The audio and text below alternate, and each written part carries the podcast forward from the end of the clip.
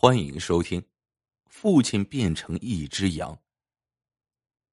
我悲哀而又惊愕的意识到，我七十多岁的父亲变成了一只羊，一只有着圆溜溜的黑眼睛的小羊，浑身的细毛像棉花一样洁白，像丝绸一样柔软。父亲为什么会变成一只羊呢？我想，这与我那不孝顺的妻子有关。那天。当着父亲的面，妻子毫不留情的指责：“我看你这个老不死的，连一只羊都不如，一只羊也能卖个千儿八百的，养你有啥用？”父亲的眼圈刹那间红了，他悻悻的向外面走去，尽管拳头攥得吱吱响，我却没有胆量把他落在妻子身上，我怕他愤怒出走。而我又成为村里光棍大军中的一员。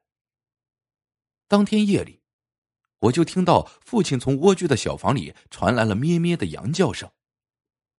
我披衣下床，借着朦胧的夜色，透过窗户玻璃，我看到父亲手脚并用，笨拙的在硬板床上爬行着，嘴里发出压抑着的咩咩的叫声。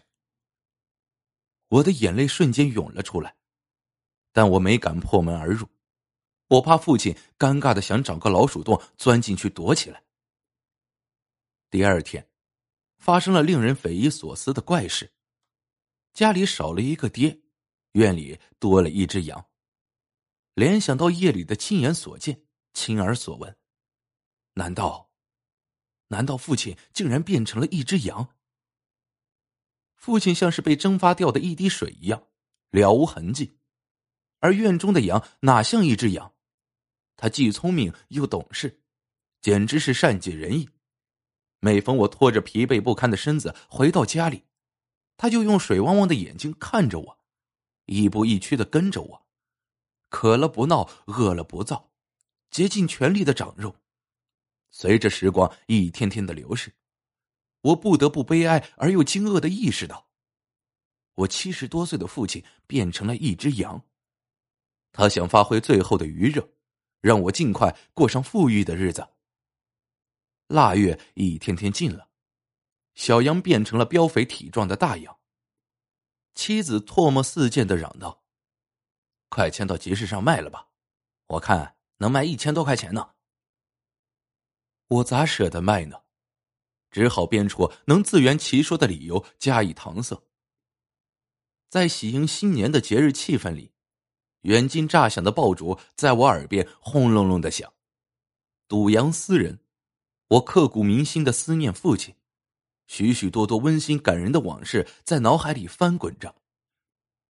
这个时候，远在千里之外的绿地建筑公司竟让我火速前往。我原本想置之不理，可同村的丰产却在电话里说：“真有大事，你快来吧。”我问。究竟会有什么大事？丰产说：“三两句话说不清楚，你来了就知道了。”我忐忑不安的来到绿地建筑公司，终于知道了，原来父亲并没有变成一只羊，而是变作了血肉模糊的尸体，后来变作了五十万元的抚恤金，一个窄窄的、矮矮的骨灰盒成了他最后的归宿。父亲的后事处理完毕，我回到村里，好婆找到我，讷讷的说：“其实，你父亲欠了我五百块钱。”我瞪着血红的大眼睛，目不转睛的盯着好婆。好婆继续说：“你父亲找我借了五百块钱，他说他想用三百块钱买一只羊。”用两百块钱当做路费去外地打工。